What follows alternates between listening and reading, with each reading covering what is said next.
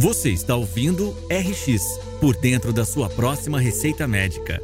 Um podcast da Universo Visual em parceria com o médico oftalmologista e design médico Paulo Schor. Com três décadas de pesquisa direcionada à inovação e novas tecnologias. Prepare-se para descobrir caminhos rumo a uma saúde mais efetiva e acessível. Minha última conversa foi com o Acácio Alves de Souza Lima. E o Acácio é o presidente da Academia de Ciências Farmacêuticas do Brasil, que não é pouca coisa.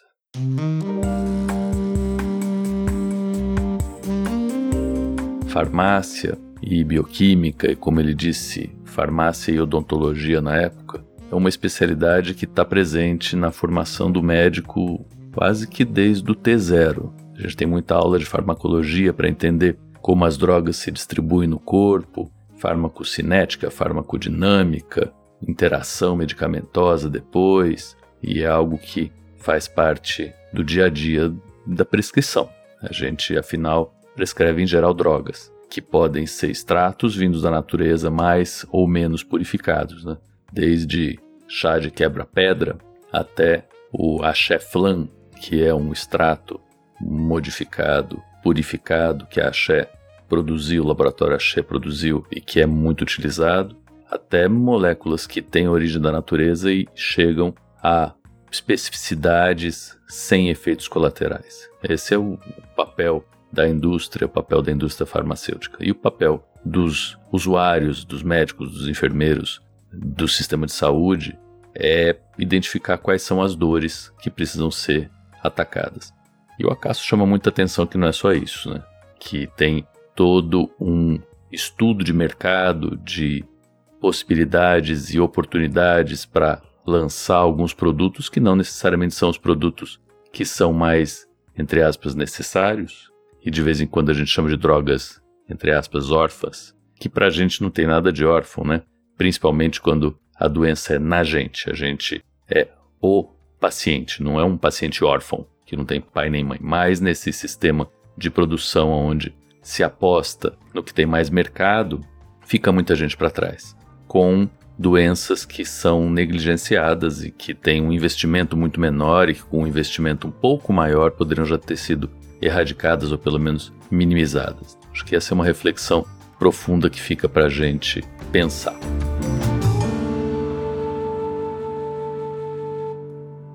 Um outro aspecto que chamou muito a atenção, que eu também acho que vale a pena repercutir, é o compromisso entre regulação, que é cuidado, e uso inovador. Então, quando que a gente faz um uso que não está regulamentado de alguma das substâncias farmacológicas que estão por aí? Isso também da tradução em inglês é o uso off-label, quando existe uma droga que é usada para uma certa doença e nós achamos que uma doença correlata, que tem um princípio de aparecimento ou de manifestação parecido, poderia se beneficiar dessa mesma droga. Isso é bastante utilizado. O exemplo que foi dado, e que é um exemplo da minha área, é de uma droga que era utilizada para câncer de colo, que hoje é utilizada para uma doença que se chama degeneração macular relacionada à idade. O que, que tem a ver as duas doenças? Bom, nas duas doenças, a gente tem uma proliferação anormal de vasos. Então, são vasos novos ou neovasos que são formados, e no tumor, esses vasos novos, eles dão nutrição para o tumor, fazem o tumor crescer. Então, se a gente não tiver tantos vasos novos, o tumor cresce menos ou até morre. Na retina, fundo do olho, a gente também tem, nessa tal dessa degeneração macular relacionada à idade, a participação de vasos novos, que sangram vazam e por isso formam membranas que podem retrair, que podem fazer cicatrizes e que diminuem a visão. Então, se a gente também não tiver esses vasos novos, a gente não vai ter essas manifestações secundárias aos vasos que são mal formados. E isso funciona bastante bem na retina.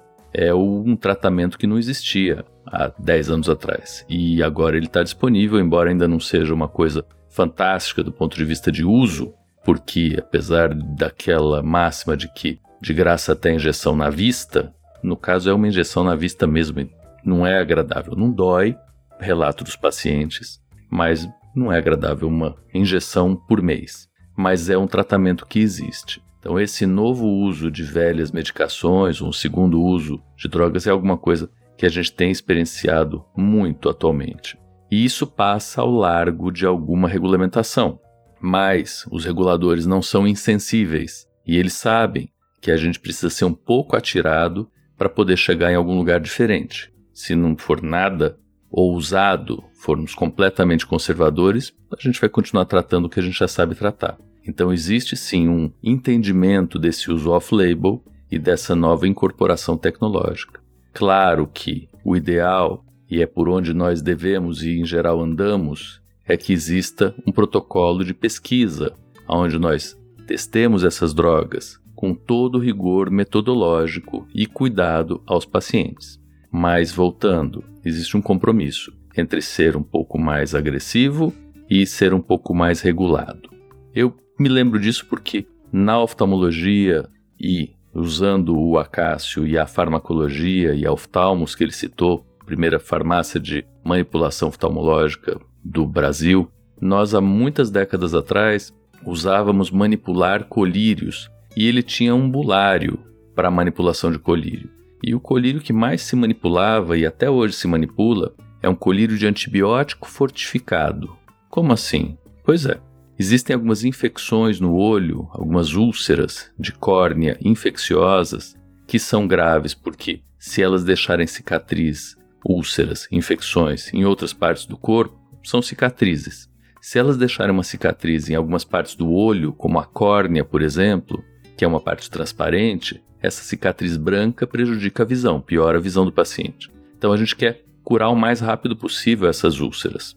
Curar o mais rápido possível significa não esperar nada, não esperar nem o resultado do antibiograma. O que, que é isso? Isso é quando a gente não tem ideia de qual é o bicho, o microorganismo que está causando aquela doença, aquela lesão. A gente colhe, tira um pouquinho da secreção ou do tecido aonde o microorganismo está proliferando, vai olhar no microscópio para ver qual é o bicho que está lá e se não conseguir enxergar o bicho, faz uma cultura, deixa ele proliferar no laboratório e depois a gente vai ver o que proliferou. Isso demora e a gente não tem esse tempo todo. Então a ideia é que eu enxerguei uma úlcera de córnea que tem característica infecciosa num lugar muito central da córnea, eu quero tratar rápido, com um antibiótico que faça um efeito grande, de largo espectro. E a gente não tem isso disponível comercialmente. Então, na oftalmos a gente pedia para manipular e ainda pede antibióticos e por que manipular? Porque a concentração era diferente, era uma concentração maior e existia uma combinação desses antibióticos. Então eu precisava fazer um antibiótico com uma concentração grande, um outro com uma concentração grande também e pingar os dois. Nada disso é disponível exatamente por aquela primeira conversa que eu tive com vocês de que não interessa para a indústria fazer um antibiótico para ser usado de vez em quando. Mas para a farmácia de manipulação, sim, e muitíssimas córneas foram tratadas e ouso dizer salvas por conta dessas manipulações que são feitas off-label. Não existe uma regulação tão estrita para que essas medicações sejam utilizadas. Na farmácia de manipulação, nós conseguimos inventar um pouco, com, claro, limites muito precisos, mas diferente das drogas que vão para as prateleiras.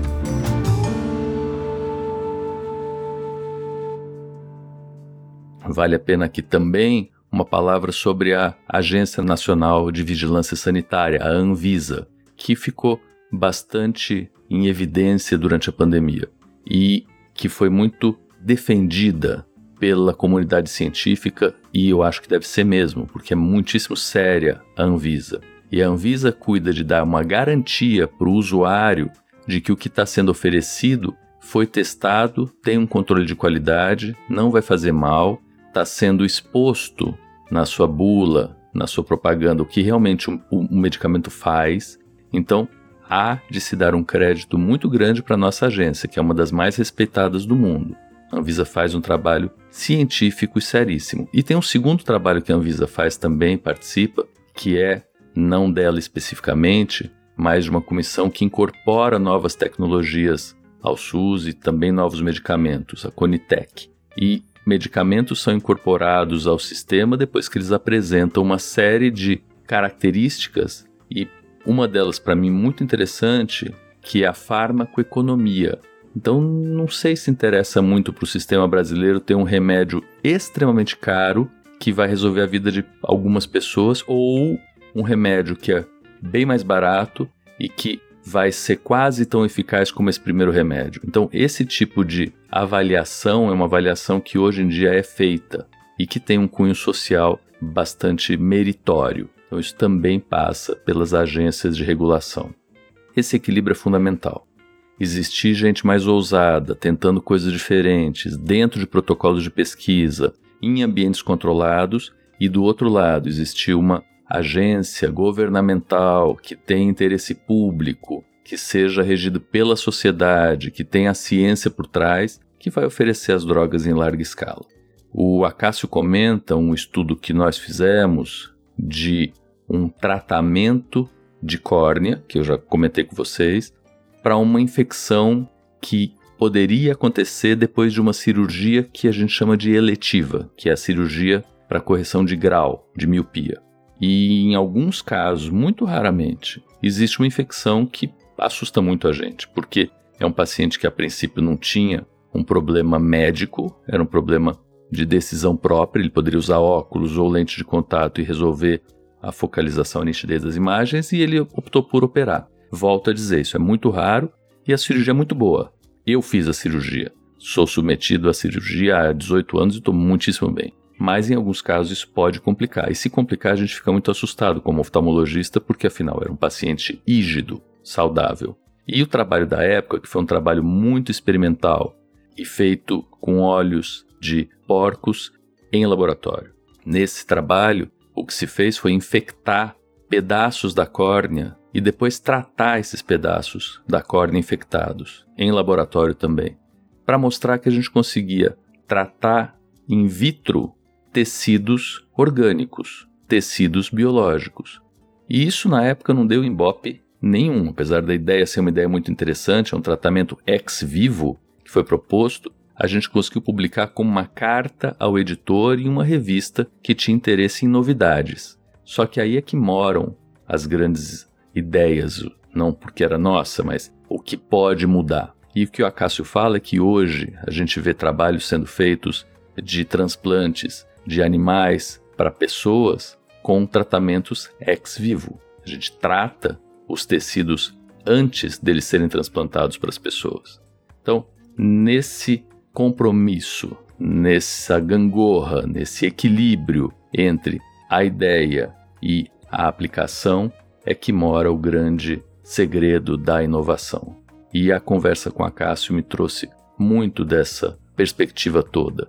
Da ideação que a gente falou que acontece nas esquinas, nos bares, nos papos, até o teste em laboratório e depois numa aplicação industrial, numa construção de uma planta, de uma fábrica, na regulação da Anvisa, no entendimento da sociedade sobre isso tudo, no que nos é oferecido, entender o que está por trás, entender profundamente o motivo da demora, o motivo eventualmente do custo e se colocar do lado, de vez em quando, das drogas e das populações órfãs que nós temos.